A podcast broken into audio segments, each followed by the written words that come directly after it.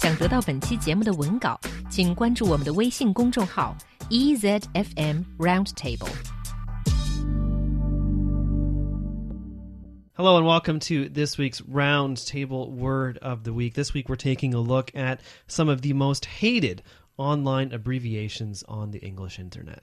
欢迎来到这周的词汇小百科。这周我们要给大家介绍一些呃缩写词。 Yeah, and the, the thing is, you got to remember that use these uh, phrases and abbreviations selectively um, because you might not always get uh, a very um, positive reaction. So the first one is LOL, perhaps the oldest uh, online abbreviation in the English language. Do you know what it means?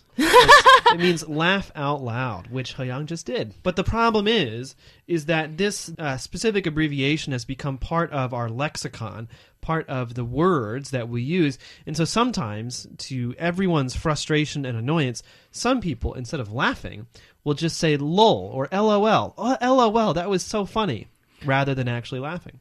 Okay, so LOL 是大笑的意思，but isn't it really annoying when you're actually saying it and not texting it? Oh, totally. Yeah, yeah. I mean, like, never, never say LOL uh, because people will think that you're kind of stupid.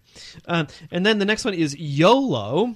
YOLO. YOLO means uh, you only live once. I'm not even sure where this came from, but it was you know an idea that like you know you should go out there and you should you know have your adventure. You should you know live life to the fullest and celebrate and so on and so on. But um, as you just heard from from Hyung and I, it gets old very quickly. YOLO 就是你这辈子只活这一次，仅此一生。那也就是说，你要珍惜生活中的各种机会，好好的活下去，这类的意思吧。Or why can't you just say it in a more sophisticated way, like carpe diem? Right. Uh, and then there is, of course, uh, TBH or to be honest. And so basically, you know, we expect you to be honest all the time. You don't need to um, tell us that you're being honest. To be honest，就是老实说的意思。But do you actually use it that often? Maybe no, not. no, I mean, I, I definitely don't. But a very similar one is in my humble opinion or in my honest opinion. So IMHO. Uh, the H is redundant. You don't need to use it. The M is redundant. You can just say IO, but that's just kind of weird. Yeah, it is. I think only the uh, social media native generation probably might use it. And then there is JFGI. A little bit difficult to say, uh, but it can be quite fun to actually um, to actually write down when someone's really annoying you. So that a lot of this came from this idea of a website. Let me Google that for you, or lmgtfy.com. Let me Google that for you. So the idea being is that someone comes to you and they ask a question. And it's a question that they can answer themselves if they only go and search for the answer. So uh, JFGI, just effing Google it. OK，如果要是用中文来说这个词儿的话，应该就是百度一下会使吗？为什么你自己不能够去寻找答案，非要问别人呢？这也是一种非常犀利的回应的方式。 And then there is uh, TLDR. Actually, this is this is one of the more popular uh, abbreviations that's used online. It stands for too long, didn't read. Uh, and so, really, it's just basically there was a really long article that everyone's talking about, and you just say TLDR. I I didn't read it. I wish there is a Chinese equivalent to this. 呃，意思就是太长了，所以我没读。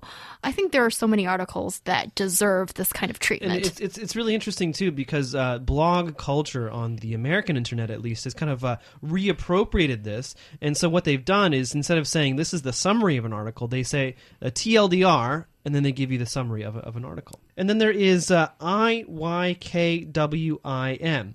If you know what I mean. 如果你知道我的意思的话，点点点。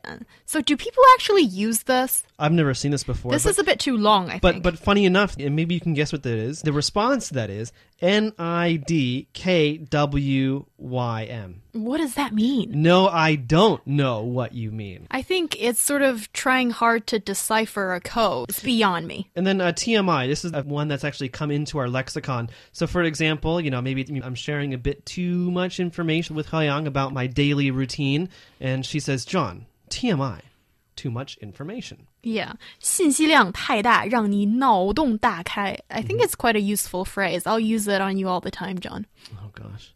I've created a monster. Uh, next up, A F A I R, or in some cases, and I think more usually, A F A I K. So as far as I recall, or as far as I know. 就是据我回忆，This is slightly different from I M H O, right? Oh, it's very different. It's very different, but at the same time, useless, basically. I mean, if you're going to take the time to write this out, you might as well just write out as far as I know. Uh, and then the last but not least, and again, this is one of the more popular ones, the one that's used um, quite often, because you got to be careful sometimes. You know, sometimes you may come across a link or an article, or maybe some pictures that you think is quite interesting.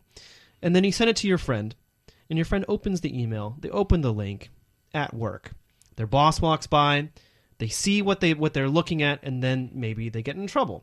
Maybe they get fired. And so next time instead of just sending it to them you can put in the subject line nsfw so not safe for work 就是不适合在工作场合来看或读的影像或文字。这样的话，也是给收到这个信息的人一个提醒。I think it's a very considerate thing to do for your friend. And that's all we have for this week's word of the week. Again, use these abbreviations uh, carefully and sparingly, and uh, you'll have some pretty good results.